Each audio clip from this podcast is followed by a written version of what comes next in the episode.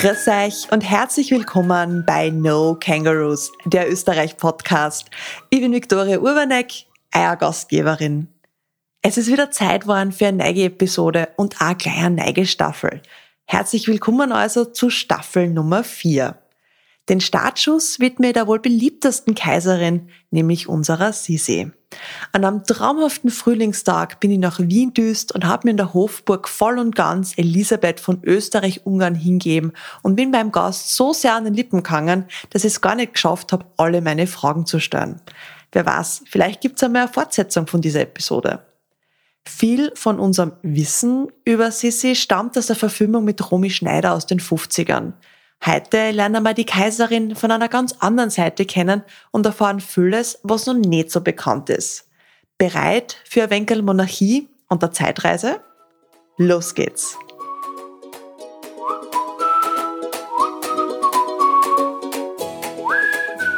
Ich bin ja immer wieder gerne in Wien unterwegs und so hat es irgendwie als Tradition erwiesen, dass die erste Podcast-Episode von einer neuen Staffel bei uns in der Bundeshauptstadt aufgenommen wird. Und heute geht's ganz kaiserlich her und mein Gast ist der Michael Wolfert, der ein wahrer Experte unserer geliebten Sissi ist. Herzlichen Dank für deine Zeit und dass du mit mir jetzt schon ein bisschen durchs Museum gegangen bist und uns jetzt noch ganz viel über unsere geliebte Kaiserin erzählen wirst. Danke auch und ich freue mich, dass du mich besuchst. Bevor wir jetzt zu Sissi kommen, möchte ich dir ein bisschen mehr über dich selbst erfahren. Und es gibt im Kaiserhaus der Habsburger ja unzählige spannende Persönlichkeiten und auch Geschichten. Wie bist denn du überhaupt auf die Fährte der Kaiserin gekommen? Also ursprünglich habe ich mich ja viel mehr für die Maria Theresia interessiert, also fürs 18. Jahrhundert und die Rokoko-Zeit, die Barockzeit. Und ich habe dann als Teenager von einer Tante ein Buch geschenkt bekommen über die Kaiserin Elisabeth. Wenn man dann so eine Biografie liest, ja, dann ergibt das eine das andere und irgendwann will man dann mehr erfahren und ja, so steigert sich dann mehr oder weniger das Interesse für diese Person und irgendwann bin ich dann in Schönbrunn gelandet und da wusste ich dann schon so viel zum Thema Kaiserin Elisabeth, dass ich dann auch dort sehr, sehr schnell in die wissenschaftliche Abteilung gekommen bin ja, und jetzt bin ich Kurator des Sissi-Museums hier in der Wiener Hofburg. Das wird ja von der Schönbrunn-Gesellschaft, von der Schönbrunn Group betrieben. Und ja, das ist ein wunderschöner Arbeitsplatz und jetzt ein wunderschönes Thema für mich natürlich. Und mein Interesse hat sich jetzt mehr oder weniger vom 18. Jahrhundert ins 19. Jahrhundert verlagert. Was zählt denn so zu deinen Aufgaben als Kurator vom Museum? Naja, wir haben da mehrere hundert Stücke aus dem Besitz der Kaiserin in unseren Vitrinen ausgestellt. Und ich bin auch zuständig für die Ankäufe zum Thema der Kaiserin Elisabeth. Und wenn wir dann diese Originalobjekte zu uns bekommen, dann müssen die natürlich je nach Zustand konservatorisch betreut werden und restauratorisch auch betreut werden. Und da kümmere ich mich dann drum. Und dann müssen die Objekte auch eingebaut werden in die Ausstellung natürlich, thematisch auch gut eingebaut werden. Ja, und da gibt's immer viel zu tun. Die Objekte werden inventarisiert, das Ganze kommt dann auch in eine Datenbank wird wissenschaftlich bearbeitet natürlich. Dann gibt's auch Provenienzforschung dazu. Also es ist ein sehr, sehr umfassendes, aber sehr spannendes äh, Spezialgebiet, wenn man so will. Wie viele Ausstellungsstücke kann man so im Museum anschauen versus wie viel ist noch in, in Archiven versteckt oder bei euch eben noch nicht so, dass es es in die Ausstellung geschafft hat? Also wir haben da im Sissi-Museum in der Hofburg circa 400 Objekte ausgestellt. Darüber hinaus haben wir aber in der Zwischenzeit schon mehr als 1000 Objekte. Und äh, wir hatten auch äh, letztes Jahr, also eigentlich 2020 und 2021, eine Spezialausstellung zum Thema Kaiserin Elisabeth in Schloss Hof und Schloss Niederweiden, weil wir eben schon so viele Objekte jetzt haben, dass wir ergänzend zum Sisi-Museum weitere Ausstellungen zum Thema äh, anbieten können. Was ist denn eines der Ausstellungsstücke, auf das du ganz besonders stolz bist, weil es irgendwie besonders schwer war, das zu bekommen oder weil es halt einfach in, in der Art und Weise ein Unikat ist zum Beispiel? Also äh, meine Lieblingsausstellungsstücke sind natürlich Textilien in erster Linie und äh, da haben wir ein sehr schönes Kleid aus der Korfu-Garderobe der Kaiserin Elisabeth. Das hat sie getragen, so Mitte 50 in etwa. Und äh, diese Textilien sind insofern so spannend, weil man da die Kaiserin so richtig nachempfinden kann. Wenn man dann diese Kleider restauriert und wenn man sie reinigt und wenn man sie dann aufbaut. Wir haben auch eine originale Schneiderpuppe der Kaiserin. Das heißt, diese Kleider kommen dann faktisch tatsächlich auf eine Puppe, die die eine Kopie ihres Körpers ist. Und wenn man dann diese Kleider so vor sich sieht, hat man das Gefühl, sie steht vor einem. Und das ist schon etwas ganz, ganz Eigenes. Du hast mir vorher verraten, dass ganz viel Sissi-Objekte, Dinge, die Bezug haben zur Kaiserin, im Privatbesitz heute schlummern und dass die Familienangehörigen gar nicht so sehr interessiert sind, dass die jetzt irgendwie das Licht der Öffentlichkeit erblicken, damit es nicht so einen Run auf diese Objekte gibt. Was kann man sich darunter vorstellen? Was könnten das für Objekte sein? Sind das vielleicht noch ein Tagebuch oder sind da auch Sachen drinnen, die, die du vielleicht gerne einmal anschauen würdest? Es gibt natürlich vieles, was ich mir gern anschauen würde. Es ist natürlich so, dass heute diese Kaiserschlösser von Millionen Menschen besichtigt werden und man geht durch Räume, wo man teilweise das Gefühl hat, sie sind leer. Und das Leben in diesen Zimmern, das haben natürlich die Gegenstände ausgemacht, die diesen Personen gehört haben. Und das waren halt Gegenstände des Eigentums. Das heißt, sie sind, wenn derjenige verstorben ist, weiter vererbt worden. Die sind in die Verlassenschaft gekommen und dann haben das die, die Kinder geerbt, teilweise die Enkelkinder. Und deshalb fehlen heute in vielen unserer Räume hier im Schloss, in den Zimmern eben diese privaten Gegenstände. Wir kennen von der Kaiserin Elisabeth bis dato noch kein Inventar ihrer Privatgegenstände, aber wir kennen Inventare von Kaiser Franz Josef. Und hier in der Hofburg zum Beispiel kann man äh, beweisen und nachvollziehen, dass in seinen Privatzimmern, und das waren fünf Räume, 1033 Gegenstände seines Eigentums waren. Und die sind vererbt worden an seine Töchter und an seine Enkelin das fehlt heute in den Zimmern. Und wenn jetzt etwas am Auktionsmarkt äh, angeboten wird, dann versuche ich nachzuvollziehen, ob das aus unseren Häusern stammt zum Beispiel, also entweder aus der Hofburg oder aus Schönbrunn.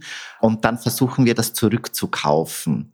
Wir wollen ja auch den Gästen zeigen, wie die Zimmer ausgesehen haben, als das Kaiserpaar noch drinnen gewohnt hat. Und Kleidungsstücke zum Beispiel oder auch Schmuck natürlich, alles das, was die Kaiserin und der Kaiser, was sie privat verwendet haben, das ist natürlich auch alles in, in den Besitz der, der Nachkommen übergegangen. Und Briefe zum Beispiel befinden sich auch natürlich im Privatbesitz, Tagebücher, der Kaisertöchter zum Beispiel ebenfalls. Und wir kennen zum Beispiel von den Briefen nur die Antworten, die der Kaiser geschrieben hat auf die Briefe der Kaiserin. Das heißt, die Briefe der Kaiserin sind entweder heute im Privatbesitz oder sie sind vernichtet worden nach dem Tod Elisabeths. Wir wissen, dass viele wichtige Dokumente vernichtet wurden. Das hat die Kaiserin veranlasst und das hat ihre engste Vertraute Ida Ferenczi gemacht. Aber es kann natürlich sein, dass trotzdem viele, viele Briefe noch im Besitz der Familie sind. Franz Josef hat ja gerade in den letzten zehn Lebensjahren seiner Frau mit ihr wahnsinnig viel Briefkontakt gehabt. Sie mussten sogar die Briefe nummerieren, die sie sich gegenseitig geschickt haben, damit jeder wusste, oder weiß, wo es weitergeht faktisch.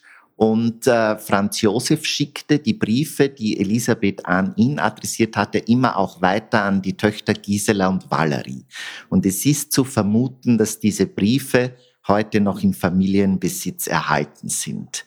Und es wäre natürlich schon ganz toll, wenn man da Einblick haben könnte in diese Briefe. Aber es ist auch verständlich, dass die Familie das eigentlich nicht möchte, denn äh, man muss das verstehen, man will nicht, dass dieses Thema so ausgeschlachtet wird. Und wenn es da neue Briefe gäbe oder Tagebücher, natürlich würden sich alle drauf stürzen wie die Hyänen. Und das, das muss man auch verstehen, dass die Familie da eigentlich nicht will, dass alles, was in der kaiserlichen Familie intern passiert ist, dass das in die Öffentlichkeit kommt. Jetzt fangen wir bei, bei der Sissi bei der Kindheit an. Wir wissen, dass sie in Possenhofen in Bayern aufgewachsen ist und durch ihre Mutter ja mit dem Kaiserhaus in Österreich verwandt war. Wie war denn ihre Kindheit so, bevor sie den jungen Kaiser kennengelernt hat? Gibt es da viel, was man weiß, oder ist das eigentlich eher so ein, ein dunkler Fleck was, was sie betrifft in ihrer Kindheit? Naja, das ist halt in der Biografie der Kaiserin Elisabeth so eine schwierige Sache. Man kann sagen, 50 Prozent ihres Lebens sind erforscht und die restlichen 50 Prozent sind Dinge, die heutige Menschen über sie fantasieren. Und diese Kindheit ist eigentlich so gut wie unerforscht. Also da gibt es gar keine Archivalien, keine Quellen, auf die man zugreifen kann, bis jetzt zumindest. Ich weiß also nicht, existieren keine Quellen oder sind sie so unter Verschluss, dass man noch nicht rankommt. Dann kann man nur hoffen, dass nachfolgende Generationen das Glück haben, an diese Quellen ranzukommen. Man weiß ganz wenig über die Kindheit der Kaiserin Elisabeth Sie wurde natürlich in ihrer Kindheit sehr von ihren Eltern geprägt. Ihr Charakter hat sich äh, entwickelt dadurch, wie sie erlebt hat, wie ihre Eltern agieren. Die Elisabeth hatte einerseits eine sehr schöne Kindheit im Schloss Bussenhofen. Das war ein Sommerschloss ihrer, ihrer Mutter, wenn man so möchte. Die Eltern hatten keine sehr glückliche Ehe.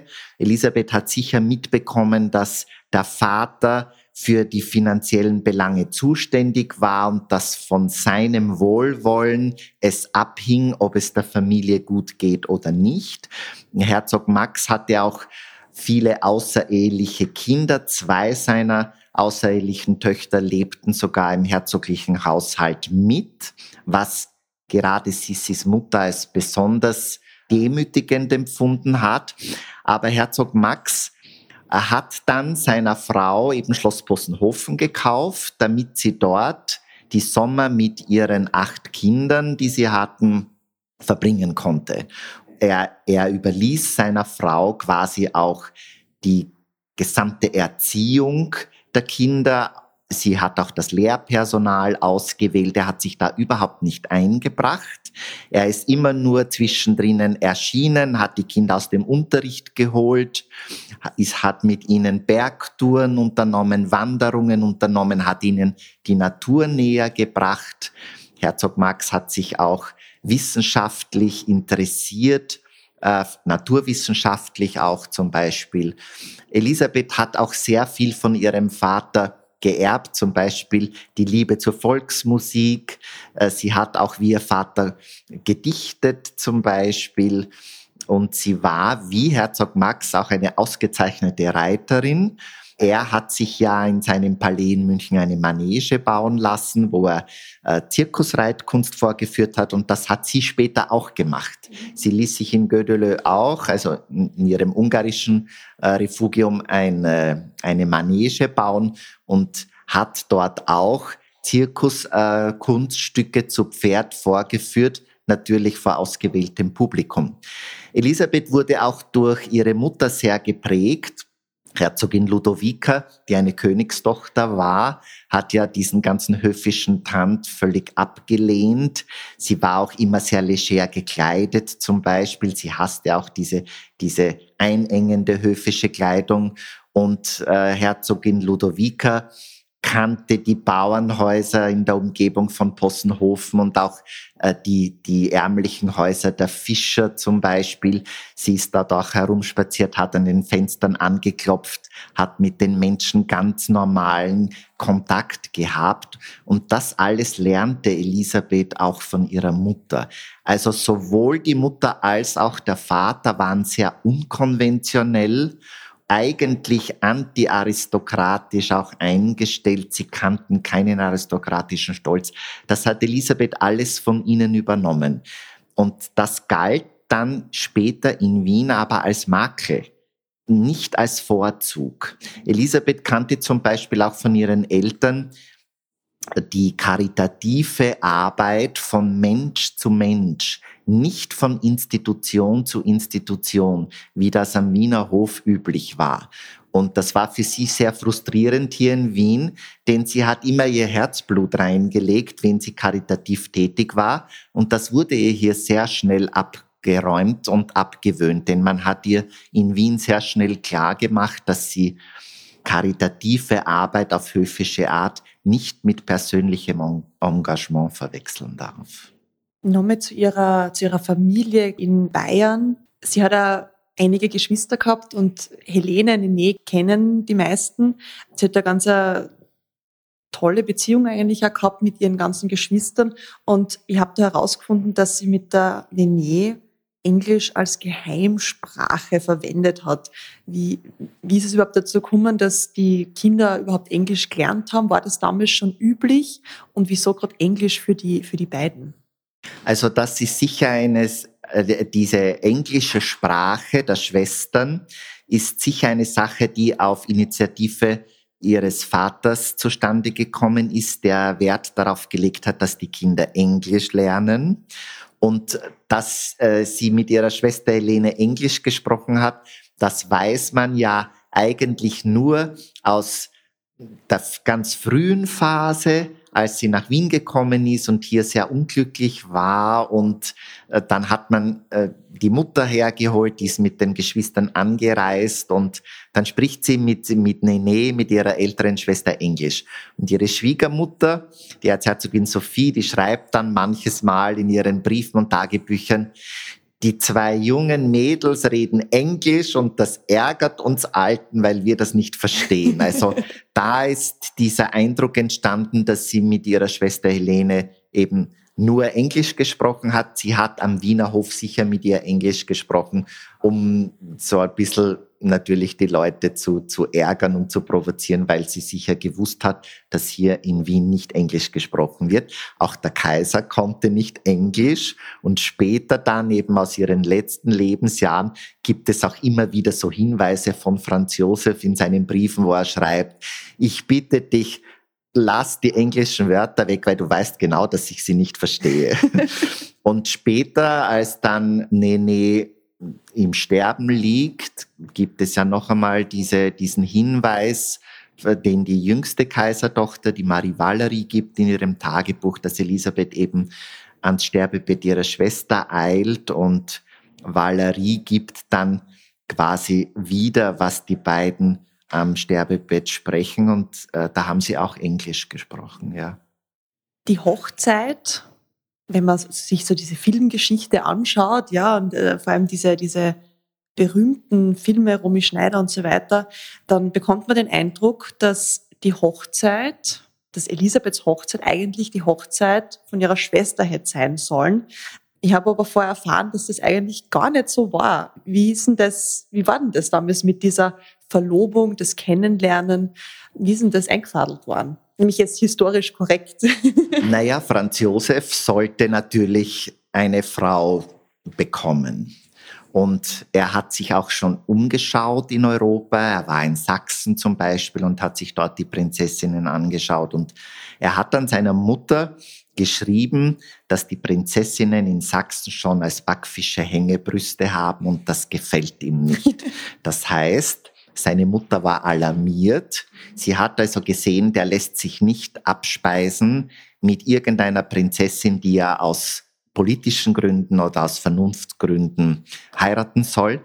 Der möchte eine, die ihm auch gefällt. Wie alt war er damals? Er war damals äh, 22 und ja, er wusste einfach, was er will und was er nicht will. Und Franz Josef war unheimlich empfänglich für weibliche Schönheit und für weibliche Eleganz. Er hat ja später auch immer wieder über seine Töchter Kommentare äh, geschoben, die ihm gar nicht gefallen haben. Also die waren ihm nicht elegant genug und äh, auch nicht hübsch genug. Aber man muss sagen, er war halt dann auch verwöhnt mit seiner Frau. Die Mutter des Kaisers hat dann ihre Schwester Luise, also Ludovica, Sissis Mutter, angeschrieben und die beiden haben vereinbart, dass sie mit den zwei ältesten Töchtern nach Ischl anreisen soll. Man wollte dem Kaiser ganz bewusst zwei Mädchen präsentieren, dass er sich eine aussucht. Und das, was natürlich schon gesellschaftspolitisch ein No-Go war, ist die Tatsache, dass er die ältere verschmäht hat. Damals war es in der Gesellschaft so, dass die Jüngeren erst ausgehen durften, wenn die Älteste bereits verheiratet war. Und das war hier ja nicht der Fall. Immer schön der Reihe nach. Ja, immer schön der Reihe nach, genau. Er greift also auf die Jüngere, womit natürlich ich sage jetzt einmal, die Familie hat sich sehr gefreut. Also gerade seine Mutter, die war ja völlig hingerissen von der Sissi vom ersten Augenblick an.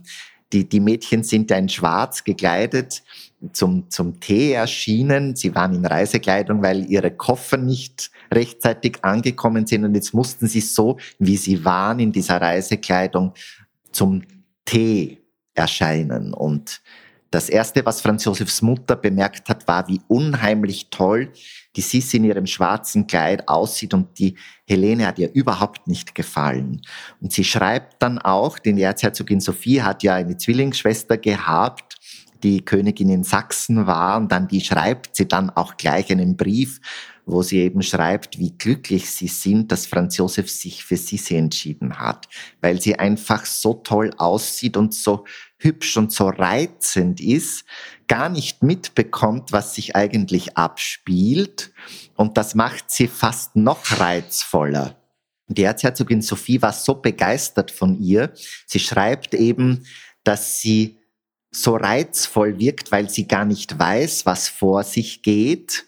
Und sie hat gar keinen, scheinbar überhaupt keinen, keine Ahnung, was für einen Eindruck sie auf andere ausübt. Also die Sisi hat scheinbar schon als 16-jähriges Kind äh, einen, eine unheimliche Ausstrahlung gehabt.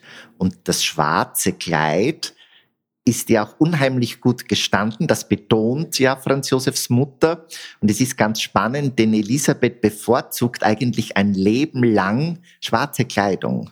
Sie hat in ihrer Aussteuerliste farbige Kleider, aber sie hat grüne, blaue Kleider, graue Kleider. Und wenn sie Farben in ihren Garderoben benutzt, dann immer nur gedeckte Farben. Lila zum Beispiel war auch eine Lieblingsfarbe von ihr, die sie oft in der Kleidung äh, benutzt hat.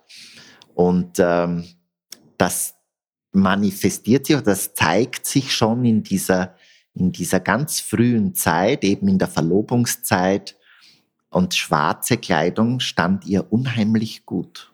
Es war also für, für ihn einmal eine, eine Entscheidung, ich, ich hätte gerne eine schöne Braut. Aber war es dann denn auch Liebe? Das war von ihm aus Liebe auf den ersten Blick, Kismet, wenn man so will. Ja. Die Leute, die dabei waren, die schreiben ja auch, dass man sofort gesehen hat an seinem Gesichtsausdruck, als er sie das erste Mal erblickt hat, ist ein Ausdruck von so großer Befriedigung in seinem Gesicht äh, ähm, ablesbar gewesen, dass sofort jedem klar war, was da jetzt passiert ist. Und bei ihm hat das voll eingeschlagen. Sie war 15, sie war ja noch nicht 16. Äh, für sie kam das natürlich alles wie, wie der Blitz aus dem Himmel. Das hat sie sicherlich überfordert, auch emotional.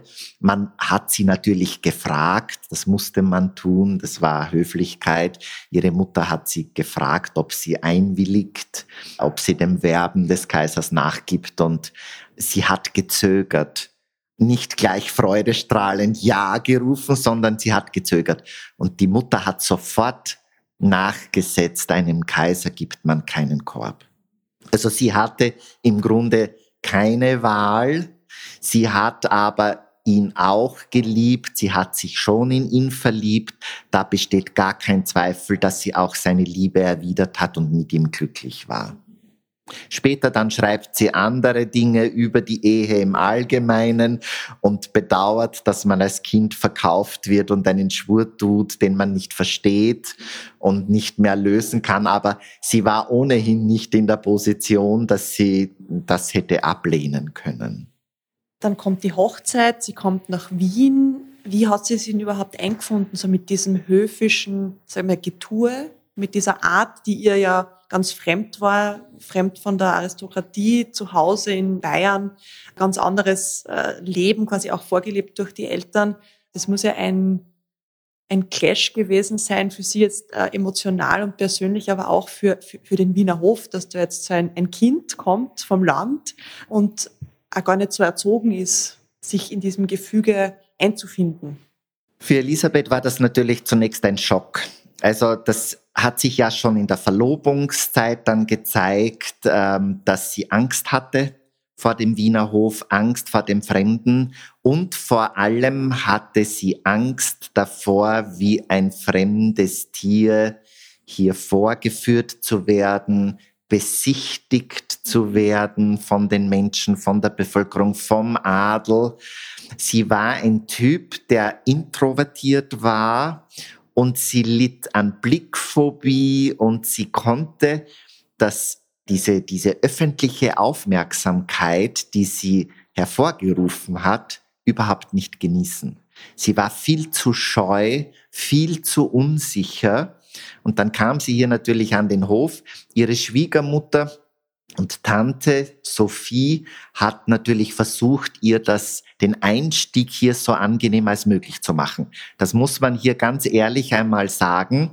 Sie hat äh, für die junge Kaiserin die Wohnräume eingerichtet, die wertvollsten Dekorationsobjekte aus den Sammlungen der Museen hat die Erzherzogin Sophie beantragt für die Dekoration der Zimmer Elisabeths. Also es wurde hier in Wien innerfamiliär alles getan, damit sie sich wohlfühlt.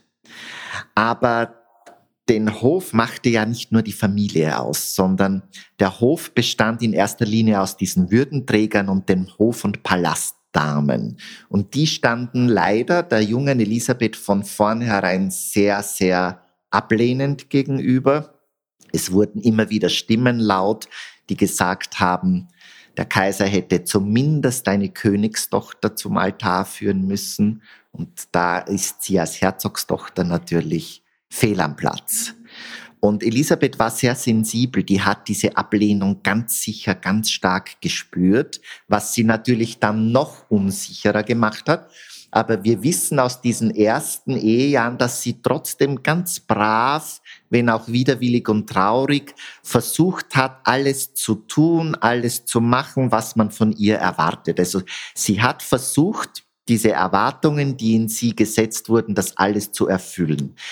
Eine Schwierigkeit für sie war aber ganz sicher, dass sie nur von alten Menschen umgeben war. Also wenn ich jetzt alt sage, dann meine ich Sie war 16, der Kaiser war 23 und das war der einzig junge Mensch in ihrer Umgebung. Und ansonsten bestand die Familie in Wien nur aus den Schwiegereltern und die waren 50. Und die Hofwürdenträger, die Hofdamen, die Palastdamen, die der 16-Jährigen zugeteilt waren, waren auch alle zwischen 50 und 65. Das heißt, sie war von alten Leuten umgeben. Ihre Schwiegermutter hat ihr versucht, das zu verbessern. Die Sophie hat zum Beispiel Ausflüge arrangiert für die junge Elisabeth in die Natur. Und Sophie hat dann junge Frauen eingeladen. Da konnte man auch das Protokoll ein bisschen umgehen bei solchen Ausflügen in die Natur, wenn man nicht am Hof war. Und sie hat halt junge Mädchen auch eingeladen, die im Alter der Kaiserin waren, damit sie ein bisschen das Gefühl bekommt, dass da auch jemand da ist, der ihr einfach vom Alter her näher ist als die anderen. Es gab dann noch den jüngsten Bruder des Kaisers, aber der war damals noch ein Kind. Und die anderen Brüder von Franz Josef, Maximilian und Karl Ludwig, der eine in Mailand, der andere in Innsbruck, die waren nicht am Hof. Und das war für Elisabeth sehr, sehr schwer, weil sie wirklich nur von alten Menschen umgeben war. Und sie konnte ja, das Protokoll am Hof hat ja nicht erlaubt, dass man sich der Kaiserin nähert. Man durfte sie nicht einmal ansprechen. Sie musste einen ja ansprechen. Elisabeth kannte auch solche höfischen Strukturen gar nicht, weil ihre Eltern überhaupt nichts davon gehalten haben, selbst einen Horror davon hatten. Und obwohl ihre Mutter eine Königstochter war, die sich völlig ferngehalten haben vom Hof in München. Und der Münchner Hof war ja, das muss man auch sagen, viel offener als der Wiener Kaiserhof.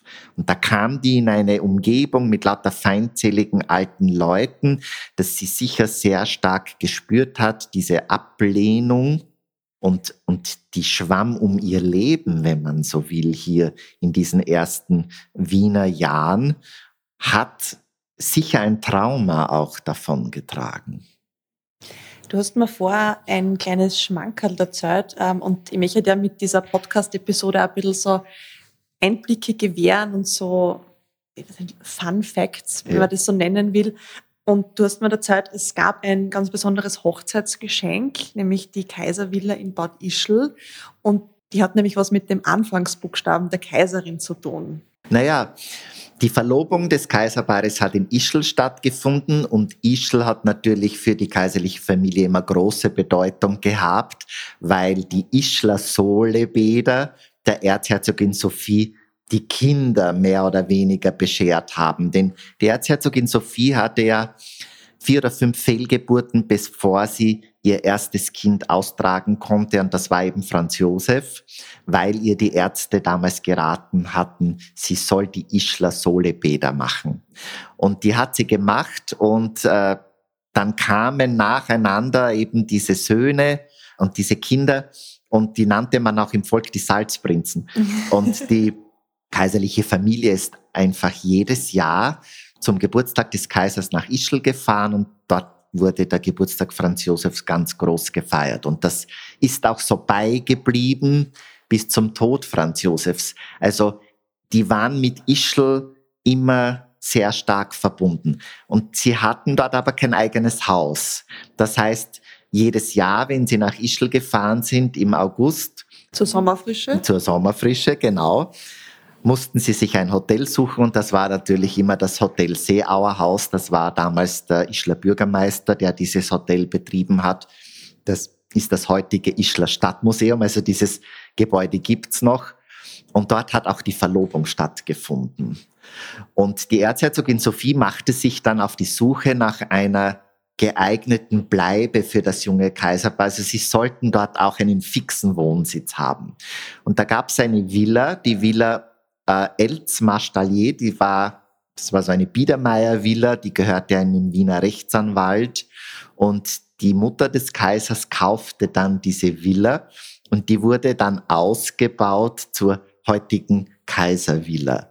Und wenn man die Villa von oben sieht, dann sieht man, dass der Grundriss ein großes E ist. Das war eben auch so eine Hommage an die Kaiserin. Das ist eben Elisabeth. Und die Erzherzogin Sophie, ja, die wollte scheinbar, dass das eben sichtbar ist für alle, dass man sich eben so gefreut hat, dass Franz Josef Elisabeth genommen hat, dass dieses Haus den Grundriss eines Es bekommen hat vom Anfangsbuchstaben, vom Namen der Kaiserin. Das wäre mit H und Helene ja gar nicht so gut gegangen. Das heißt, vielleicht war das auch ein Grund. Naja, vielleicht war das auch ein Grund. Ein Grund.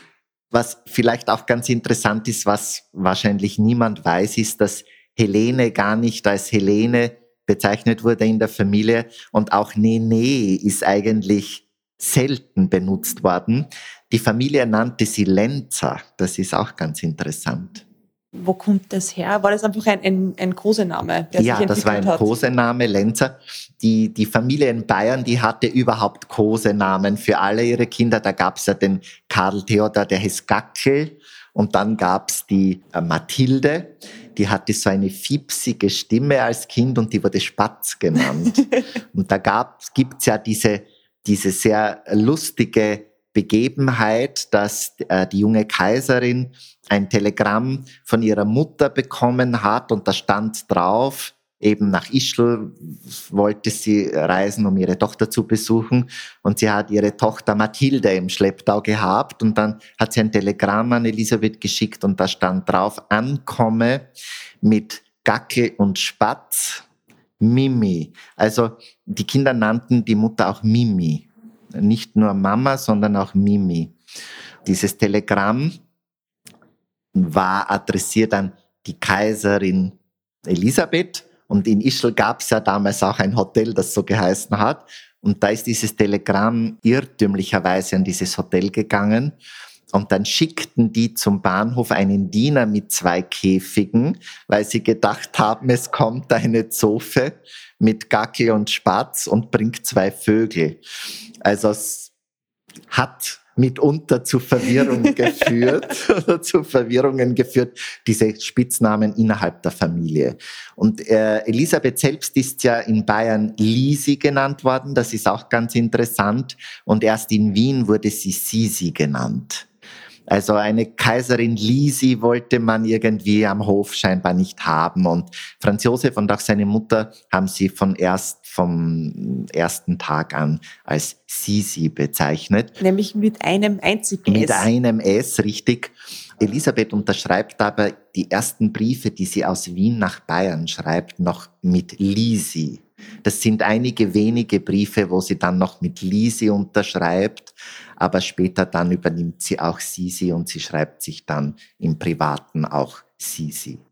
So der Alltag der Kaiserin, du hast mir vorher erzählt, dass das vor 1875 gar nicht so jetzt natürlich schon prunkvoll im Vergleich zum normalen Volk, aber jetzt nicht so prunkvoll, wie wir meinen würden, dass ein, ein Kaiserpaar leben würde, weil da war gar nicht so viel Geld vorhanden, wie, wie man eben, wie wir uns vorstellen. Ähm, und die Kaiserin hat ja so quasi ein, ein Taschengeld gehabt, also ein Geld, über das sie jedes Jahr verfügen hat können. Wieso haben die vor 1875, ich sage jetzt nicht knausrig gelebt, aber andere Umstände gehabt und was ist dann 75 passiert, dass sich das verändert hat? Also Franz Josef stammt natürlich von der Familie Habsburg-Lothringen ab, aber da gab es drei Linien und da gab es eine sehr vermögende Linie und er gehörte aber nicht zur vermögenden Linie. Das heißt, Franz Josef hat nur sein Gehalt als Kaiser gehabt und Elisabeth ihr Gehalt als Kaiserin. Das haben sie von der Zivilliste bekommen. Das war diese Steuerliste eben, äh, die das ganze Reich betroffen hat. Die Kaiserin hatte 100.000 Gulden zur Verfügung. Das war natürlich schon viel Geld, aber dieses Geld war schon von vornherein fix eingeteilt für Almosen, für Spenden. Sie musste damit ihre Ausgaben bestreiten des Haushalts, die Dienstboten mussten bezahlt werden. Also dieses Geld war schon fix geplant im Vorhinein. Man konnte da nicht wirklich viele Sprünge sich erlauben, privat. Da war nicht sehr viel drinnen. Franz Josef hat Elisabeth immer wieder sagen müssen, wenn sie etwas haben wollte, ja, fahr hin und schaust dir an, aber nicht so, als ob wir es kaufen würden. Also auch äh, dieser Umstand, dass die Mutter des Kaisers in Ischl die Villa kauft und Franz Josef nur mit finanzieller Unterstützung seiner Eltern die Villa dann ausbaut zur heutigen Kaiservilla. Das dauert ja auch mehrere Jahre. Das zeigt eben ganz sehr schön diese Situation. Sie waren natürlich als Kaiser und Kaiserin an der Spitze dieser Pyramide, aber es gab in der Familie weitaus vermögendere, wirklich sehr vermögende Familienmitglieder in anderen Linien der Familie und da konnte Franz Josef nicht mithalten. Und 1875 passiert etwas, was die Situation der ganzen, seiner ganzen Familie, aber auch vor allem der Kaiserin entscheidend prägt und verändert. Äh, Franz Josefs Onkel stirbt in Prag, das war Ex-Kaiser Ferdinand und der hatte keine Kinder und der war Milliardär. Und der hat sein gesamtes Vermögen Franz Josef hinterlassen. Und Franz Josef wurde faktisch über Nacht selbst zum Milliardär. Und er sagt auch seinem Generaladjutanten gegenüber, ich bin jetzt plötzlich ein reicher Mann.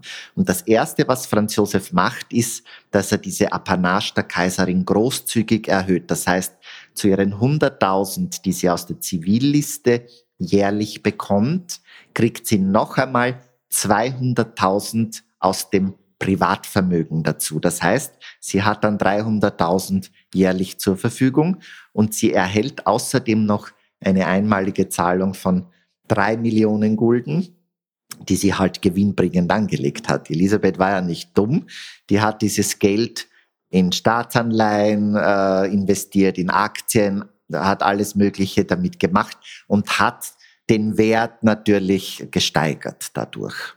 Aber sie hat es auch sehr geschickt verstanden, Franz Josef immer wieder Geld zu entlocken. Und er hat alles gezahlt, denn er hatte scheinbar so ein schlechtes Gewissen, dass er ihr eben so lange nichts bieten konnte, dass er, nachdem er dieses Erbe gemacht hat, der Kaiserin nie mehr einen Wunsch abgeschlagen hat, den er mit Geld bezahlen konnte. Und einer dieser Wünsche oder einer dieser Leidenschaften von der Kaiserin waren ja diese vermeintlich vielen Reisen. Wo hat sie da überhaupt hin verschlagen und ist sie damals sehr nobel verreist oder wie, wie war denn das? Da hat es ja keine Linienflüge noch gegeben. Wie ist man so als, als Kaiserin oder wie ist sie als Kaiserin überhaupt verreist? Also die Elisabeth hat sich dann natürlich nach diesem Erbe nicht mehr zurückgehalten mit ihren Wünschen und ein ganz großer Wunsch war, dass sie zu den Reitjagden nach England und Irland fahren darf. Sie brauchte ja immer die Zustimmung ihres Mannes und sie wollte dort aber nicht als Zuschauerin äh, hinfahren, sondern sie wollte teilnehmen an diesen ganz berühmten Reitjagden, wo es wirklich darum ging, dass man zeigt, was man drauf hat im Reitsport. Und sie ist dahin gereist mit 70 Personen im Gepäck und natürlich jede Menge Reitpferde. Das war schon ein beachtlicher Aufwand. Sie ist mit der Bahn gefahren damals, denn ab den 18, späten 1850er, Anfang der 1860er Jahre war das Bahnnetz schon ganz gut ausgebaut in Europa. Und da ist sie mit der Bahn gereist, sehr viel. Später ist sie dann auch sehr viel mit dem Schiff unterwegs gewesen, äh, wobei die Schiffsreisen ihr die liebsten waren. Elisabeth hat ja diese Yachten der Kriegsmarine nützen dürfen in Friedenszeiten und da gab es verschiedene Yachten. Eine ganz berühmte ist die Yacht Miramar, mit der sie dann in Griechenland in erster Linie unterwegs war, also im Mittelmeerraum. Sprich, es gibt, hat keine privaten Yachten des Kaiserhauses gegeben? Nein, das Kaiserhaus hat keine privaten Yachten gehabt. Also die durften, wenn es äh, nicht militärisch benutzt wurde, diese Kriegsjachten verwenden. Und wenn sie mit der Bahn gefahren ist, dann hat sie Salonwagen benutzt, die die Bahngesellschaften zur Verfügung gestellt haben. Also es gab ja in Wien die Ostbahn, die Nordbahn, die Westbahn und die Südbahn, aber Staatsbahn war nur die Ostbahn. Alle anderen waren private Bahngesellschaften und die haben natürlich Salonwagen gebaut und zur Verfügung gestellt, denn das war eine Werbung für diese Bahngesellschaften, wenn das Kaiserhaus mit deren Waggons gereist ist. Und Elisabeth hat da so einen Schlaf- und einen Salonwagen gehabt der eben nach ihren Wünschen auch gestaltet wurde. Man hat dann in den 1870er Jahren, als diese Waggons neu gestaltet wurden, das Kaiserpaar auch gefragt, ob sie Wünsche haben bezüglich der Ausstattung. Franz Josef wünschte sich mehr Komfort im Sinne von Technik, Heizung zum Beispiel. Und Elisabeth hat sich gewünscht, dass die Innenausstattung aus grünem Ripsstoff bestehen soll. Und dann hat sie diese zwei Waggons bekommen, die sie benutzen durfte. Und die Leute stellen sich das auch dann oft so vor, dass dann ein großer Kaiserzug mit ihr durch die Gegend gefahren ist, was natürlich nicht der Fall war. Diese Waggons waren ganz unscheinbar gestaltet. Außen konnte man nicht sehen, was das in Wirklichkeit war. Und die wurden dann einfach an die Regionalzüge hinten dran gehängt. Das heißt, bevor der Zug den Bahnhof verlassen hat und wenn dann schon alle Insassen drinnen waren, hat man die Kaiserin hinten dran gehängt und die ist dann mit den Regionalzügen gereist. Also hat man zum Teil gar nicht gewusst, dass Richtig. das beim gleichen Zug eigentlich ist wie, wie die Kaiserin. Genau, das hat niemand mitbekommen, dass da hinten faktisch die Elisabeth dran gehängt war und angekoppelt war und dann mitgereist ist sozusagen. Sie ist ja immer mit sehr viel Gepäck auch gereist und da gab es auch diese Reiseapotheke und die ist auch im Museum ausgestellt. Und da gibt es auch ein für unsere heutige Zeit ein Kuriosum, nämlich eine Kokainspritze. Aber Kokain war in der damaligen Zeit in Mode und war einfach ein, ein, ein Medikament. Ja? Kokain war im 19. Jahrhundert tatsächlich ein Medikament, das sehr stark in Mode war. Wir dürfen nicht vergessen, das war eine Zeit, wo man halt die Schmerzmedikation äh, nicht so zur Verfügung hatte wie heute.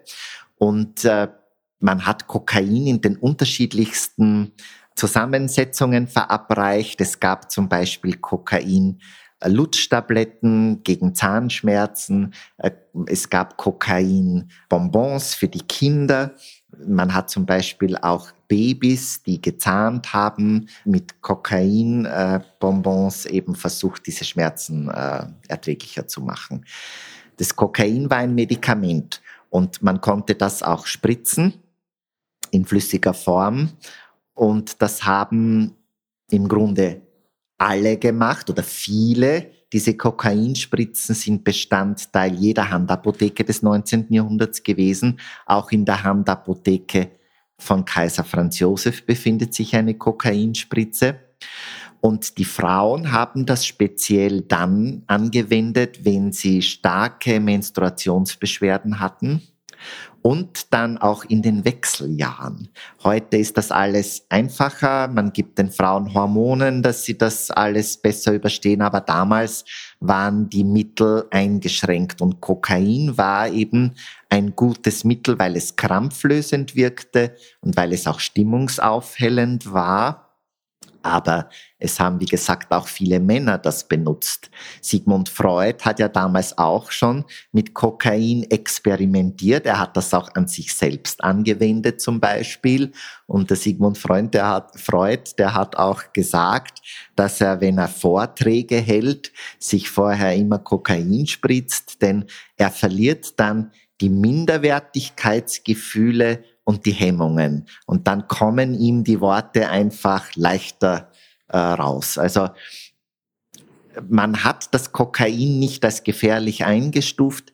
Interessanterweise äh, ist das dann nach 1900 äh, so ein bisschen in Frage gestellt worden und da beginnt man dann das Ganze ein bisschen kritischer zu sehen. Aber bis 1900 war das Kokain einfach ein Medikament, das man jederzeit verwendet hat, verwenden konnte, verwenden sollte. Und wie gesagt, Elisabeth kam auch aus einer Familie, die zum Beispiel äh, mit Migräne behaftet war. Sowohl ihre Mutter als auch ihre Schwiegermutter waren Migränepatienten und Elisabeth selbst litt auch unter Migräne. Ich kann es jetzt nicht sagen, aber vielleicht hat man auch Kokain bei Migräneschmerzen verwendet. Heute ist bekannt, dass Kaiserin Elisabeth eine der schönsten Frauen ihrer Zeit war, wenn nicht sogar die schönste. Man kennt diese Bilder von ihr mit dieser extrem dünnen Taille. Es ist natürlich die Frage, was war das Geheimnis dahinter? Ja, wie hat sie sich ernährt? Und sie hat auch exzessiv viel Sport getrieben, dass sie wirklich diese dünne Taille gehabt hat. Man sieht da im Museum einen Durchschnitt, so mancher Oberschenkel ist breiter als ihre Taille damals. Ja, die berühmte Taille der Kaiserin Elisabeth war damals schon ein Mysterium, also zu ihrer Zeit. Es gibt viele, viele unzählige Berichte von Frauen, die schwärmen über diese Taille und über diese Figur im Allgemeinen. Dazu muss man sagen, die Elisabeth war von der Natur aus begünstigt in diesem Fall, denn die Figur war genetisch. Sie musste nicht hungern, um schlank zu bleiben. Alle ihre Geschwister waren genauso schlank. Die Brüder waren sogar noch dünner und noch schlanker als die Schwestern. Die Mutter war auch sehr schlank. Das war ein Familienerbe und das war genetisch vorgegeben. Elisabeth hat natürlich schon sehr vieles ausprobiert, was damals neu war. Es gab zum Beispiel das sogenannte diätetische Turnen. Das war eine Mode, die aus England gekommen ist. Man hat damals gesagt, das war medizinisch betreut in den meisten Fällen. Und man hat gesagt, ein gesunder Körper darf nicht übermäßig durch Essen belastet sein. Und wenn man ein Turnprogramm absolviert, dann sollte man, je nachdem, was man macht, eine bestimmte Diät auch äh, dazu zu sich nehmen. Und Elisabeth hat das sicher ausprobiert alles, weil sie wahrscheinlich auch gespürt hat, dass das ihrem Körper gut tut. Sie hatte ja körperliche Beschwerden und sie war ja sehr sensibel. Sie hat sicher gespürt, was ihr gut tut, was ihr nicht gut tut und dieses Essen am Hof hat ihr sichtbar nicht gut getan. Am Wiener Hof wurde man Tag fünfmal verköstigt. Also Kaiser Franz Josef hat bis zu fünfmal gegessen. Er hat zwar immer kleine Portionen zu sich genommen, aber fünfmal am Tag. Und Elisabeth hat da nicht mitgemacht. Sie hat in der Früh sehr ausgiebig gefrühstückt. Also es wird dezidiert ein englisches Frühstück erwähnt. Die Kaiserin hat auch immer Fleisch zum Frühstück schon gegessen. Also es waren so Braten, der hauchdünn aufgeschnitten war. Und es ist auch Wein interessanterweise erwähnt beim Frühstück, aber sie hat auch Tee und Kaffee getrunken. Und dann hat sie bis 17 Uhr nichts mehr gegessen. Und um 17 Uhr war ihre letzte Mahlzeit des Tages, die aber gleichzeitig auch die Hauptmahlzeit war. Und dann hat sie wieder bis nächsten Tag 9 Uhr nichts zu sich genommen. Und aus heutiger Sicht ist das Intervallfasten, denn das sind genau die 816, die sie faktisch eingehalten hat. Für damalige, für damalige Begriffe war das, ich nenne es jetzt abnormal, denn äh, man hat nicht verstanden, warum sie nicht mehr isst, denn sie hätte ja die Möglichkeit gehabt, mehr zu essen. Und das 19. Jahrhundert war eine Zeit, wo man eben auch am körperlichen Zustand einer Person abgelesen hat, ob es ihr gut geht oder nicht. Und dicken Menschen ist es gut gegangen, weil sie viel zu essen hatten. Weil sie sich's leisten konnten. Weil sie sich's leisten konnten, genau. Und dass hier eine Person, die Kaiserin noch dazu, faktisch hungert im Sinn des Hofes, das hat man nicht verstanden oder total falsch interpretiert. Es ist ja auch so interessant und spannend, man hat ja auch vor 40 Jahren das noch magersüchtig genannt und heute nennt man es Intervallfasten. Alles hat seine Zeit. Genau, es hat alles seine Zeit, es ändert sich immer wieder, aber man muss dann auch die Größe haben, dass man revidiert. Und in diesem Fall ist es tatsächlich Intervallfasten. Wir wissen aber nicht, ob man damals schon gewusst hat, was das ist und dass es eigentlich dem Körper gut tut. Würdest du sagen, dass es für Sie eine krankhafte Ernährung war oder dass er krankhafte Beziehung zu Essen gehabt hat oder das war einfach, wie sie sich das aufgeteilt hat, weil sie sich einfach wohler gefühlt hat. Ich glaube, dass das nicht krankhaft war, sondern dass sie einfach gespürt hat, was ihr gut tut und was ihr weniger gut tut. Sie hat ja weil man auch immer von dieser Magersucht, von dieser angeblichen spricht. Es spricht so vieles dagegen. Sie kann nicht magersüchtig gewesen sein, denn eine Magersüchtige hat niemals diese prächtigen Haare und diese schöne Haut. Sie wird ja immer wieder so beschrieben, diese wunderschöne Haut, äh, diese makellose Haut und diese prächtigen Haare. Dann auch dieser Extremsport, äh, den sie, den sie betrieben hat Sie hat sich natürlich viel von Fleisch ernährt. Das hat wahrscheinlich auch begünstigt, dass sie dann später sehr starke Rheumabeschwerden hm, bekommen hat. Aber Elisabeth hat zum Beispiel auch zu diesen Fleischspeisen, die sie zu sich genommen hat, in erster Linie Gemüse gegessen und weniger Beilagen. Also ich glaube, sie hat schon ganz genau gewusst, was sie ist. Elisabeth hatte ja auch ein Leben lang immer wieder mit ihrer Verdauung Probleme. Sie hat viele, viele Verdauungsbeschwerden gehabt. Wahrscheinlich war auch diese, dieser Bewegungsdrang und diese Ernährungsweise eine Art dagegen zu wirken, gegen diese Verdauungsbeschwerden, die sie hatte. Sie hat zum Beispiel auch aus der Hofapotheke regelmäßig Salzsäure bestellt. Die hat man verdünnt eingenommen, um eben diesen Verdauungsbeschwerden entgegenzuwirken. Elisabeth hat zum Beispiel auch, wenn sie auf ihren Reitjagden in England war und in Irland. Man hat ja dann immer ganze Häuser gemietet, angemietet für diese Aufenthalte. Da wurden immer speziell für sie Wendeltreppen in die Küchen gebaut, damit sie jederzeit Zutritt hat und sich versorgen kann. Elisabeth hat auch in ihren letzten Lebensjahren, wenn sie der Kaiser an der Riviera besucht hat, für ihn immer diese, diese Urlaube, wenn man so will, wahnsinnig liebevoll vorbereitet und da hat sie alle Gaststätten aufgesucht vorher und hat sich die Essen alle vorsetzen lassen, hat alles durchgekostet und Notizen gemacht, was dem Kaiser schmecken könnte. So etwas macht eine Magersüchtige nicht. Also es, es, es sind einfach viel zu viele Anzeichen da, die eindeutig gegen eine Magersucht sprechen. Wenn Elisabeth zum Beispiel auf ihren Reisen unterwegs war, schreibt ihre Hofdame, dass sie einfach spontan irgendwo reingeht in eine Kneipe und sich dann dort äh, den Magen vollstopft. Sie, sie kauft Brezen, die sie sich dann auf die Hände hängt und dann besuch, sucht sie das nächste Bierlokal auf mit ihrer Hofdame. Dort lässt sie sich mit ihrer Hofdame dann jeweils eine Mass Bier vorsetzen und dann trinken sie Bier und essen Brezen dazu. Elisabeth macht auch manchmal so Bemerkungen, wenn sie Menschen kennenlernt, die, die, die sie spannend oder interessant findet. Da war auch einmal auf seiner Reise eine Begegnung mit einem Gelehrten, mit dem sie sich längere Zeit unterhalten hat. Und dann saßen sie auch in einem Lokal und der hat in sich hineingefuttert und sie hat dann nachher zu ihrer Hofdame gemeint, geistreich, aber gefräßig. also dieses übermäßige Fressen und in sich hineinstopfen, das, das war ihr einfach zuwider. Du hast vorher kurz ihre Haare angesprochen.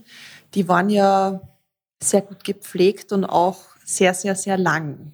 Was ist denn da in ihre Pflege, in die Pflege dieser Haare hineingeflossen und wie oft hat man denn damals seine Haare überhaupt gewaschen? War das überhaupt so, dass man wie heute, dass man sagt, alle zwei, drei Tage oder eher etwas, was weniger oft stattgefunden hat? Die Elisabeth hat, war natürlich berühmt für ihre Haare. Also sie, sie war sich auch bewusst darüber, dass diese Haare ein Erkennungsmerkmal auch waren. Sie erwähnt ihrem griechischen Vorleser gegenüber, dass wenn sie ihre Haare schneiden würde, man wahrscheinlich äh, sie steinigen würde. Also es war ihr schon bewusst, dass diese Haare ein, ein wirklich ein Markenzeichen waren. Die wurden alle drei Wochen gewaschen also damals äh, hat man Haare nicht täglich gewaschen, denn wahrscheinlich war das auch nicht notwendig, weil äh, ganz andere Atmosphäre war, ganz andere Luft und die Menschen haben sich auch anders ernährt. Äh, man hat seltener die Haare gewaschen als heute. Und Elisabeth hatte sehr, sehr dichtes Haar, sehr kräftiges Haar. Das hatte auch starke Naturlocken. Das heißt, fettiges Haar, mit dem hat sie nicht zu tun gehabt. Das war kein Problem von ihr. Und es genügte alle drei Wochen eine Haarwäsche. Und für diese Haarwäsche war immer ein ganzer Tag natürlich blockiert, denn äh, diese Haare wurden mit Eigelb und Cognac gewaschen. Die Kaiserin hat das dann auch später mit Spülungen so ein bisschen tönen lassen, also mit Nussschalenspülungen zum Beispiel. Und äh, wenn dann die Haare gewaschen waren, hat sie eine Gummipellerine getragen, denn diese nassen Haare waren ja wie ein Mantel, wenn sie sie offen getragen hat. Und damit sie sich nicht erkältet, äh, wenn diese nassen Haare so an ihrem Körper sind, hatte sie eine Gummipellerine. Und dann hat man den Kamin eingeheizt in ihrem Zimmer und dann ist sie halt da hat sie sich dort aufgehalten und hat sich bewegt dort im Raum, dass diese Haare eben dann trocken werden. Die Haare waren natürlich, ähm, die mussten täglich frisiert werden. Äh, wenn die Kaiserin am Abend zu Bett ging, wurden diese kunstvollen Frisuren geöffnet.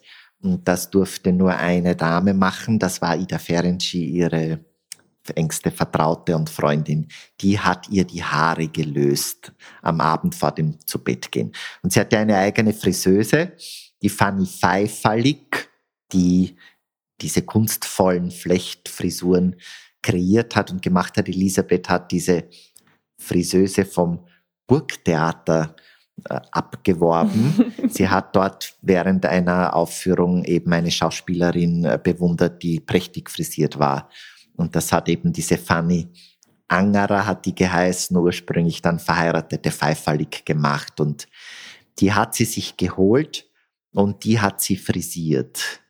Äh, man muss da aber auch wieder differenzieren.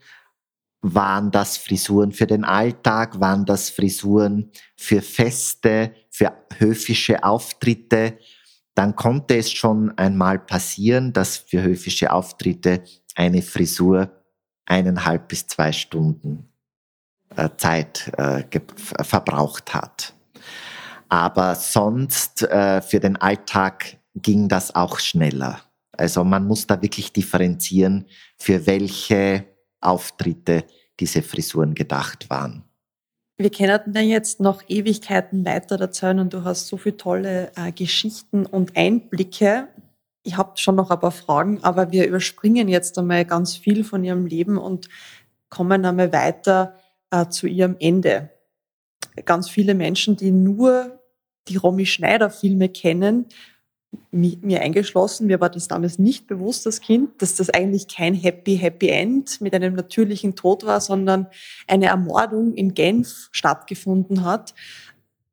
Was hat die Kaiserin überhaupt in Genf gemacht und wie ist es dann zu diesem Schicksalsschlag gekommen?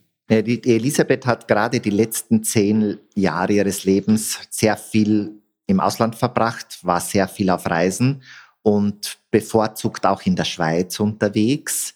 Sie hat gefunden, dass die Schweiz irgendwie so, da kann man, sie hat das so ausgedrückt, sie kann in der Schweiz so in den Menschen untergehen und da ist es ganz egal, ob sie eine Kaiserin ist oder nicht. Also diese Republik, diese Schweiz, die hatte so eine bestimmte Anziehungskraft äh, auf sie ausgeübt. Sie hat auch in einem Gedicht über die Schweiz geschrieben, Schweizer, ihr Gebirg ist herrlich und die Uhren gehen gut. Also das war damals schon bekannt. Doch für uns ist höchst gefährlich ihre Königsmörderbrut. Also das hat sie einmal über die Schweiz gedichtet. Sie hatte in der Schweiz auch eine Freundin, das war die Gräfin Rothschild oder Baronin Rothschild. Die hat am Genfersee ein Anwesen gehabt und Elisabeth hat damals, 1898 im September, diese Baronin Julie Rothschild auch besucht. In Preny war das, hat dort die Gewächshäuser bewundert und die Orchideensammlung und wollte sich dann dort auch noch fotografieren lassen, aber das ist dann doch nicht zustande gekommen. Sie ist dann über Genf gefahren, denn ähm, sie logierte nicht in, in Prigny, sondern in Montreux. Und bevor sie zurückfahren wollte in ihr Hotel, hat sie eben plötzlich diese Idee gehabt, da einen Abstecher nach Genf zu machen. Und dort ist sie abgestiegen im Hotel Beau Rivage, hat dann dort äh, Stadtspaziergänge gemacht, Einkäufe auch getätigt für die Enkelkinder und für ihre Töchter. Und dann hat sie übernachtet im Hotel Beau Rivage und wollte eben am nächsten Tag, am frühen Nachmittag, wieder mit dem Schiff nach Montreux zurückfahren.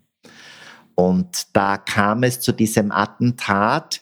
Elisabeth verlässt das Hotel und geht den Quai du Mont Blanc entlang zur Schiffsanlegestelle und wird dort von einem jungen Italiener angerempelt. Sie ist auch kurz hingefallen, steht aber gleich wieder auf. Die Damen versuchen eben das Schiff zu erreichen und beeilen sich und also sie geht noch auf das Schiff und wird dann am Schiff ohnmächtig. Da ist der Hofdame, die sie begleitet, noch gar nicht bewusst, dass sie eigentlich tödlich verletzt war.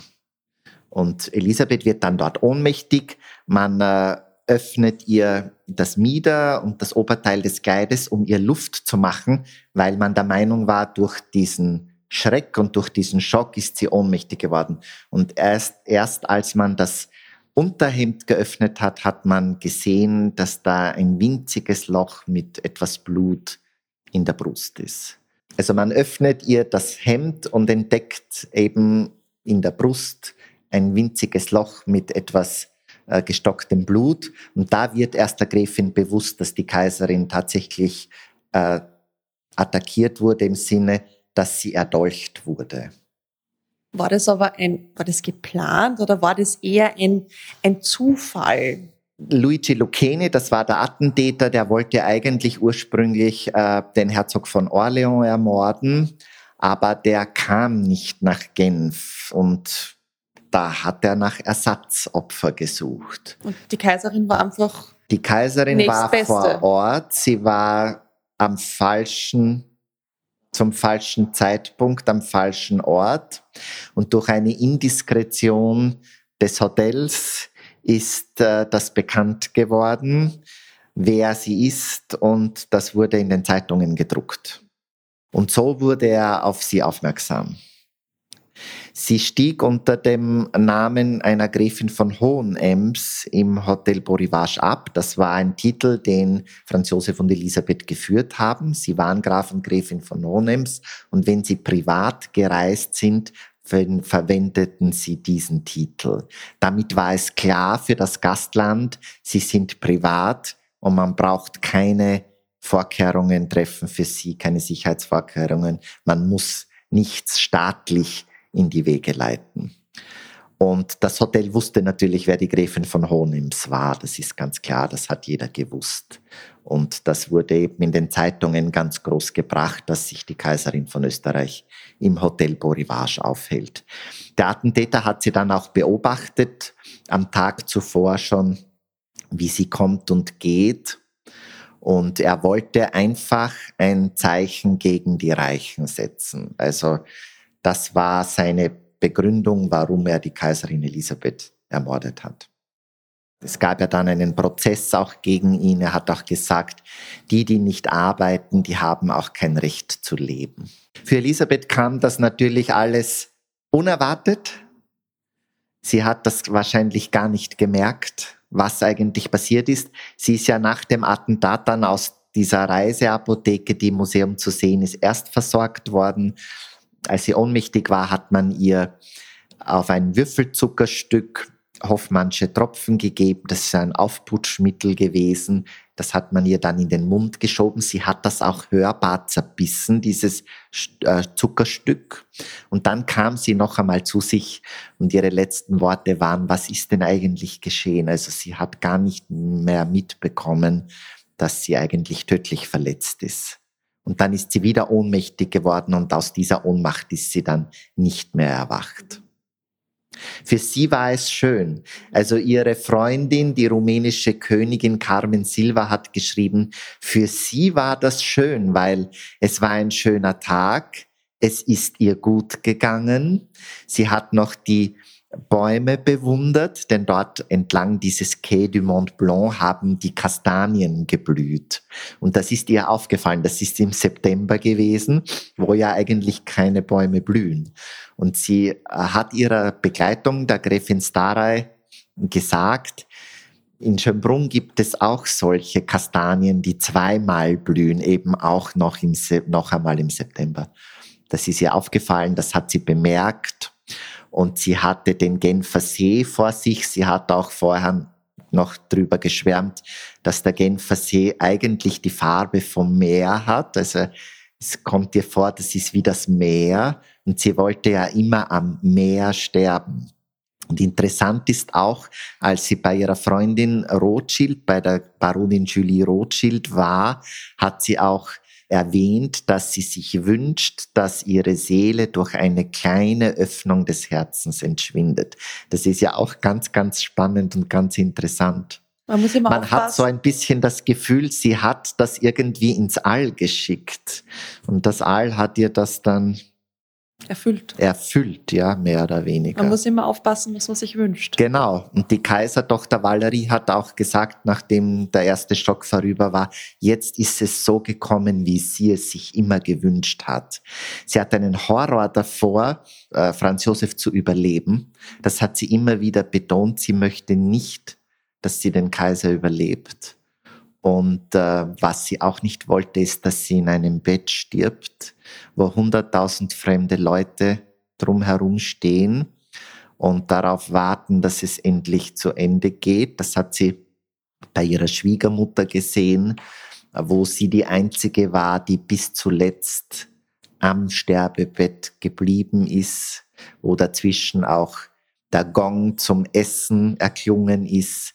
Also das waren alles so Dinge, vor denen hatte sie einen Horror, so etwas wollte sie nicht. Und schon gar nicht in ihrer Sterbestunde, dass da dann so viele Menschen um sie herum auch stehen, die ihr eigentlich ein Leben lang negativ gegenübergestanden sind. Sie hat auch, als äh, Rudolf tot war, ihr Sohn, spontan gesagt, jetzt haben all die Menschen, die von der ersten Stunde meines Herkommens so viel Böses über mich gesagt, die Beruhigung, dass ich vorübergehen werde, ohne eine Spur in Österreich zu hinterlassen. Also es war ihr schon bewusst, dass man sie bei Hof nicht haben wollte. Und das Letzte, was sie wollte, war, dass die alle daneben stehen, wenn sie ihr Leben aushaucht. Und das ist ihr in Erfüllung gegangen. Wir haben jetzt während des Gesprächs immer wieder Referenzen gehabt zu den berühmten Romy Schneider Sissi-Filmen, nämlich denen, die mit Doppel-S geschrieben werden. Wie ist denn das für dich, wenn du diese Filme siehst? Das ist ja sehr, wie sagt man so, einfach so total durch eine rosa Brille, eine Idealwelt oder eine, eine sehr aufgepuderte, perfekt gemachte Welt, wo sie natürlich auch mit anderen aneckt, aber eigentlich ist sie diese, diese Porzellanprinzessin, ja. Und wie ist das für dich? Was sind denn da zum Beispiel so ein, zwei Dinge, die, wo du da denkst, das ist historisch absolut der Bullshit, ja, das, das passt vorn und hinten nicht. Das ist nicht diese Sisi, sondern das ist wirklich diese, diese Film-Sisi. Naja, die Sisi-Filme mit Romy Schneider, die darf man natürlich, oder die muss man immer äh, aus der Zeit heraus sehen, aus den 50er Jahren. Sie sind allerdings, wenn man vergleicht mit anderen Sisi-Filmen oder anderen Filmproduktionen zu diesem Thema ein Tatsachenbericht. Das muss man auch dazu sagen. Aber diese Filme gehen nicht über die ersten sechs Ehejahre hinaus. Also die Kaiserin Elisabeth war in der ersten Wiener Zeit in dieser sehr schwierigen Zeit für sie, da war sie dieses Porzellanpüppchen. Aber danach, als sie sich entwickelt hat, als sie dieses Coming of Age hatte, diese Entwicklung von diesem schüchternen, 16-jährigen pubertierenden Mädchen, dann zur erwachsenen, selbstbewussten Frau, die hoch erhobenen Hauptes die Dinge gemeistert hat und die auch an Schicksalsschlägen, die sie schon als ganz junge Frau hatte, gewachsen ist.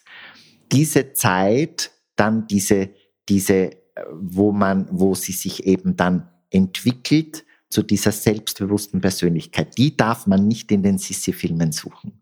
Die spätere Kaiserin Elisabeth ist da nicht vorgesehen, die ist da nicht eingebaut.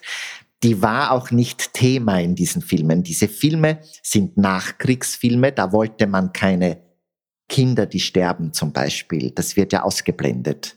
Da hat man auch aus späterer Zeit die ungarische Krönung zum Beispiel hineingeholt, damit man ein bisschen Glamour hat in den Filmen. Und natürlich ist diese Sache diese Schwierigkeiten, die sie in Wien hat, vor allem mit der Schwiegermutter Sophie, das ist falsch in der Geschichte.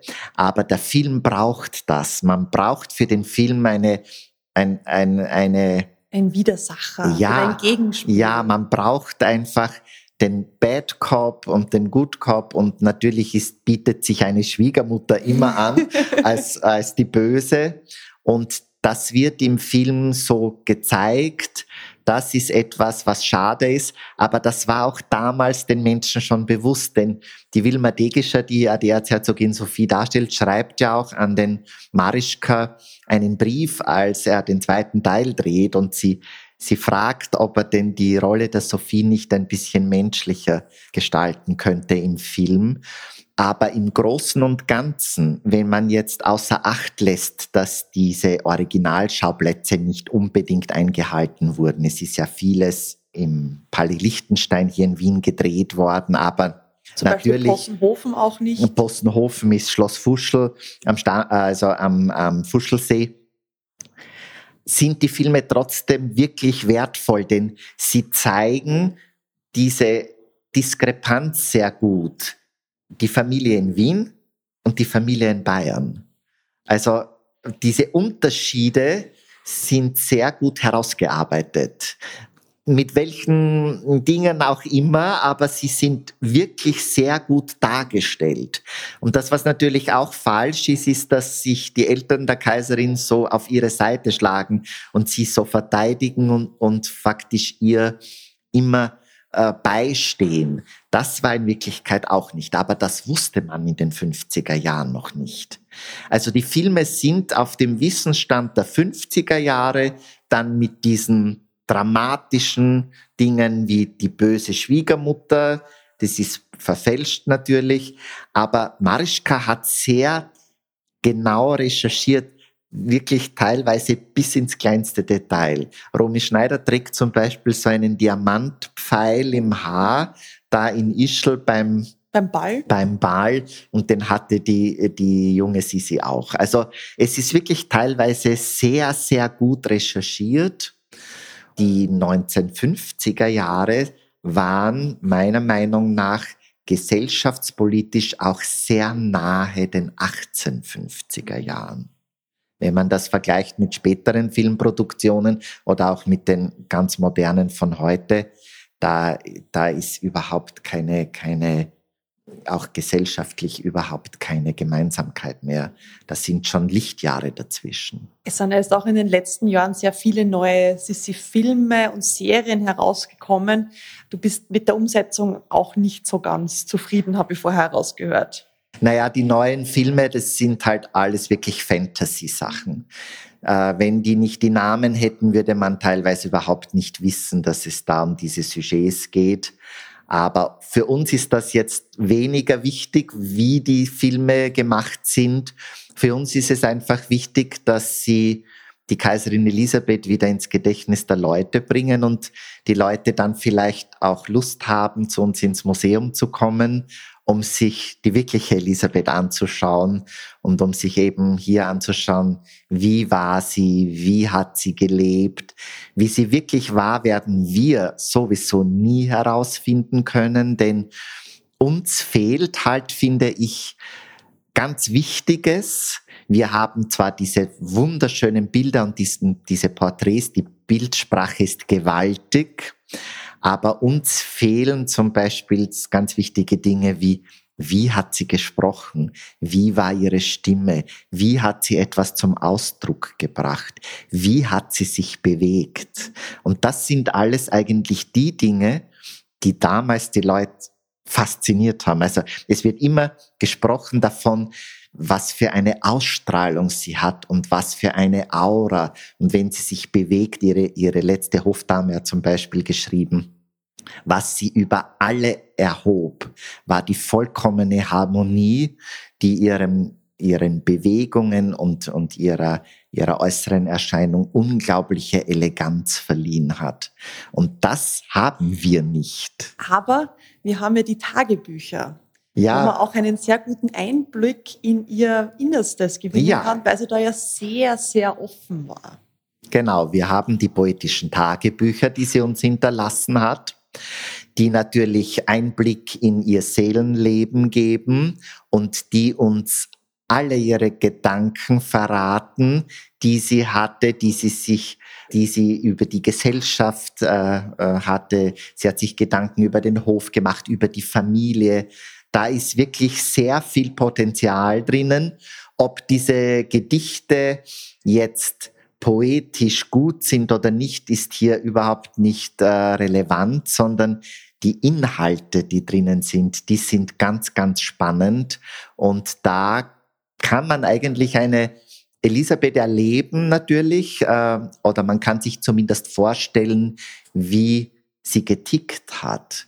Da gibt es eben sehr kritische Gedichte, aber auch sehr sarkastische und auch sehr lustige Gedichte und auch sehr, sehr warme, warmherzige Gedichte, die sie auch an die Familie und an die Mutter zum Beispiel gerichtet hat. Und sie hat ja diese Tagebücher, die sind ja nicht verstaubt. Sie hat darüber verfügt, dass diese 60 Jahre nach ihrem Tod veröffentlicht werden und dass damit auch etwas Gutes geschieht. Genau, also sie hat diese Gedichte natürlich geheim verfasst, das ist ganz klar.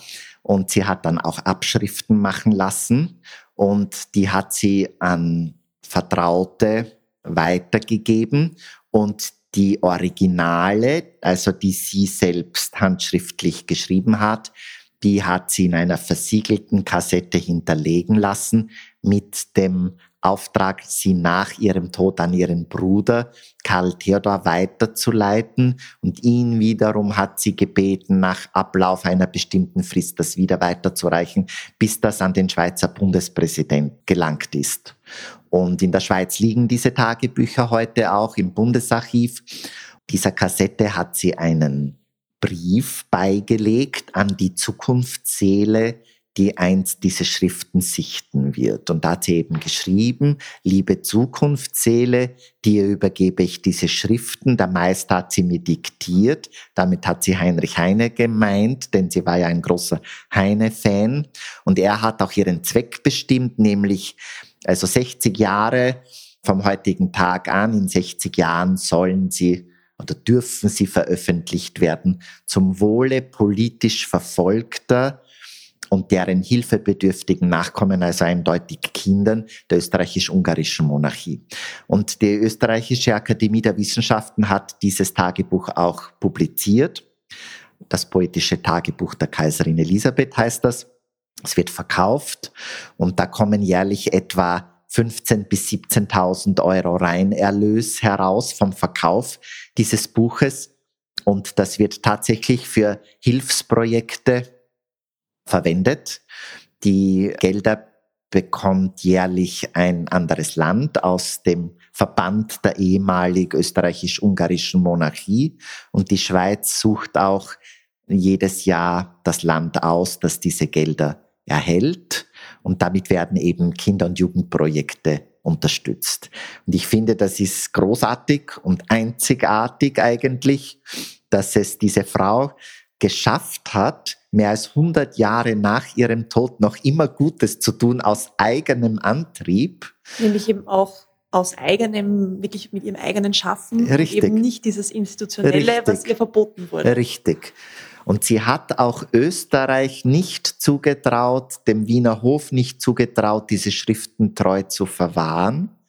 Deshalb hat sie sie auch ins Ausland schaffen lassen. Wenn man jetzt nach Wien kommen möchte und sich über die Kaiserin informieren möchte, ein bisschen so in diese Zeit eintauchen möchte, kannst du uns einfach fünf Orte sagen, ohne Beschreibung, wo man sehr gut die Kaiserin erleben kann?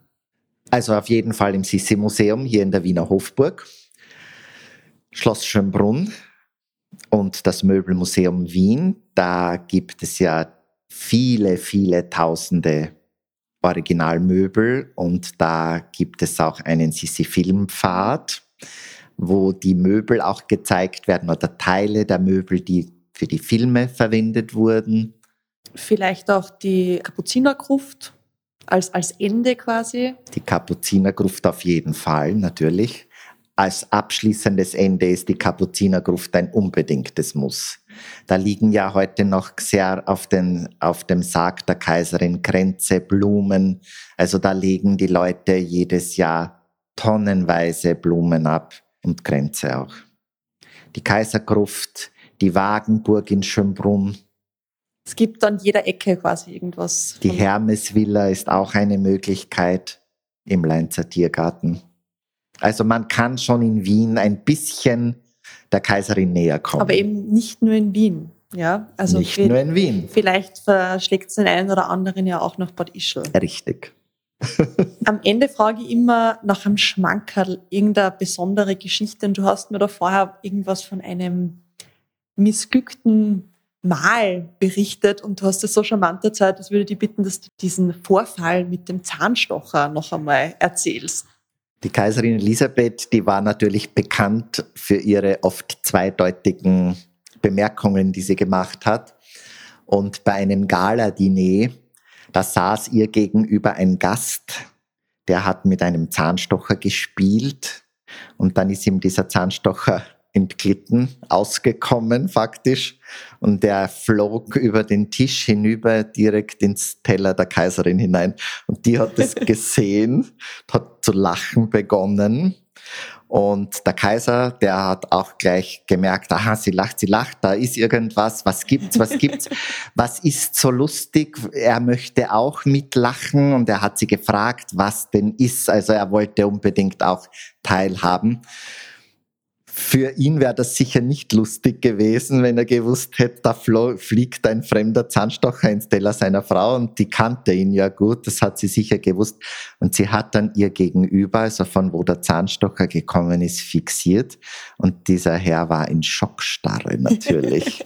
und dann hat sie sich zum Kaiser gedreht und hat gesagt, weißt du, es ist nichts, mir ist nur etwas eingefallen. Ja, also ich glaube, sie, wenn man sie besser gekannt hat, äh, hat man auch sich sehr gut unterhalten können. Also die Leute, die wirklich mit ihr zu tun hatten, berichten immer wieder davon, aber sie konnte natürlich schon auch weniger nett sein, wenn ihr das ganze höfische Gedue zu viel wurde. Bei einem Empfang der Fürsten Kinski in Böhmen, wo beide waren, also Franz Josef und Elisabeth, da sind sie äh, faktisch im Saal spaziert und haben die Gäste angesprochen. Die Gräfin Kinski, die wollte einen tiefen Hofknicks machen vor dem Kaiser und ist auf ihr Kleid gestiegen und dann saß sie da. Und Franz Josef hat ihr versucht, irgendwie aus der Panne zu helfen, was die Umständen peinlich gefunden haben. Und die Kaiserin hat sie angeschaut und hat gesagt, tiefer ging es wohl nicht. Also sie konnte schon auch, wenn sie wollte, sarkastisch sein. Ja, auch menschlich. Ja, natürlich. Ja, sie war ja auch nur ein Mensch. Ja, wie jeder hatte sie sicher auch gute und schlechte Tage. Und wenn man sie gereizt hat mit diesem höfischen Klimbim, ja, dann konnte sie schon auch gemein werden. Mhm. vielen, vielen herzlichen Dank für diesen wunderschönen Einblick. Ich hoffe, der eine oder andere hat wirklich etwas erfahren über unsere Sisi, das er noch nicht äh, gewusst hat. Ich werde es auf alle Fälle noch einmal durchs Museum durchgehen, weil es gibt so viel spannende Sachen zu, zu erkunden und eben so diese Geschichten, wenn man sich denkt, okay, man schaut sich das jetzt so an und man sieht jetzt vielleicht eben diese Kokainspritze, aber ohne Erklärung denkt man sich, Kaiserin war ein Junkie, aber das war eben in dieser Zeit ganz normal. Genau, es ist also vieles, was Elisabeth-spezifisch dargestellt wird, gar nicht Elisabeth-spezifisch. Vieles ist einfach zeitgeistig gewesen. Und dazu gehört eben auch diese Kokainspritze oder auch die die Art beim Reisen, zum Beispiel Ziegen und Kühe mitzunehmen auf dem Schiff, damit man mit Frischmilch versorgt ist, das hat sich nicht Elisabeth ausgedacht, sondern das war damals allgemein gängig. Elisabeth hat das gesehen auf den Yachten der Queen Victoria Und dort hat sie das übernommen im Grunde. Und auch das Einnähen in die Reitkleidung zum Beispiel, das ist auch nicht etwas, was nur Elisabeth gemacht hat, sondern das haben alle Damen, die den Reitsport betrieben haben, gemacht. Das musste man, damit keine Falten in der Kleidung entstehen, sonst hätte man sich wund geschunden oder wund geritten und das wollte man ja vermeiden. Also es gibt immer wieder so Dinge, die immer als Spleen der Elisabeth abgetan werden in den Büchern und Biografien und in Wirklichkeit ist das aber oft zeitgeistig gewesen. Und sie war natürlich auch ein Kind ihrer Zeit, das muss man auch sagen. Und sie hat vieles gemacht, was damals in Mode kam, was sie sich irgendwo abgeschaut hat, was sie irgendwo gesehen hat. Und heute heißt sie immer, naja, die verrückte Elisabeth hat sich das alles ausgedacht. Auch das Veilcheneis zum Beispiel ist auch nicht für sie erfunden worden, sondern das war damals ganz groß in Mode, so wie bei uns eben Lavendel zum Beispiel eine Zeit lang ganz groß in Mode war, war damals Veilchen, Veilchenduft, Veilchenfarbe, Veilcheneis. Und sie hat halt das Veilcheneis irrsinnig gern gehabt. Ich bin sehr dankbar, dass du die Maria Therese irgendwann einmal zumindest in den Hintergrund in deinem Leben gesteckt hast und gebracht hast und so auf die Elisabeth gekommen bist. Vielen herzlichen Dank für deine Zeit und für deine Einblicke und natürlich die ganzen tollen Geschichten, die du da heute mit uns geteilt hast. Danke, danke, danke. Ja, bitte gerne, hat mich sehr gefreut.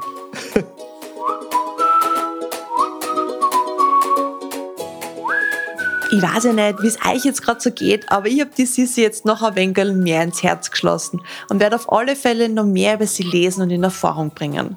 Ich habe ganz kurz mit mir selbst debattiert, ob ich die Episode in irgendeiner Art und Weise kürzen soll, aber man kann ja immer mal wieder pausieren und später weiterhuchen. Ich wollte nämlich auf keinen Fall die Erzählungen von Michael irgendwie unterbrechen oder entscheiden müssen, dass ein Teil wichtiger war als der andere. Alle Infos zur Folge gibt's wie immer unten in den Show Notes und auf www.nokangaroos.at. Auf Social Media findet ihr immer wieder neue Updates. Folgt mir da gerne unter No Kangaroos Podcast. Wer den Podcast lässig findet, darf das natürlich auch weiter erzählen. Ich freue mich immer wieder über neue, neugierige Ohren. Ihr dürft den Podcast auch gerne ein paar Sterne hinterlassen, präferiert natürlich fünf. Das hilft mir beim Wachstum und das neige Leid diesen Podcast eben entdecken. Wer sich jetzt denkt, boah, der Podcast ist einfach großartig und ich habe schon so viele lässige und leibernde Ausflugsziele dadurch entdeckt, darf er gerne auf Patreon eine kleine monatliche Spende zur Unterstützung einrichten. Herzliches Danke an Kathi für deinen Support. Und ein riesengroßes Danke geht an euch alle da draußen, die ihr mit mir die Neigestaffel so hochoffiziell angekickt habt. In zwei Wochen gibt's wieder eine neige spannende Geschichte. Es geht nämlich ganz schokoladig her und ich freue mich schon, wenn ihr dabei seid. Wir hören uns also in zwei Wochen wieder. Pfiat euch!